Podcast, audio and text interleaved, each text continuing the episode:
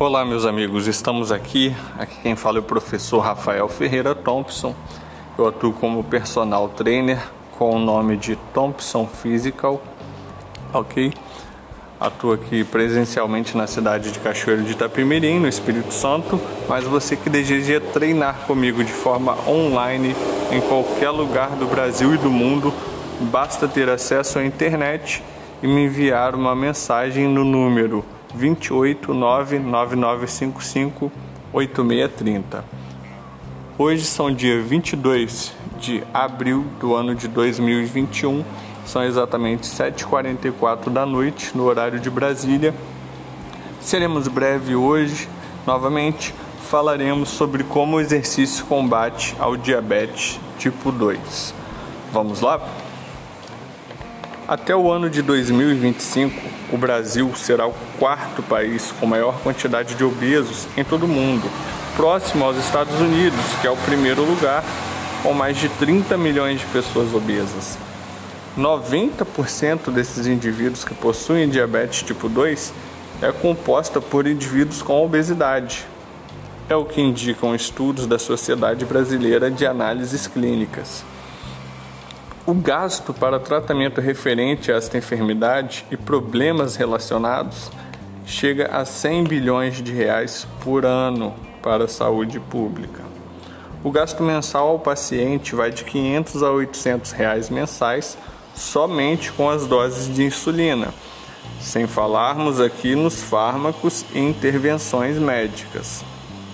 Com o excesso de glicose, que é açúcar, no sangue, por predisposição genética, muitas vezes alimentação inadequada, obesidade, sedentarismo e maus hábitos, as células beta-pancreáticas lá no teu pâncreas, elas são sobrecarregadas, pois tem que produzir grandes quantidades de insulina para transportar toda essa glicose para dentro do ambiente celular.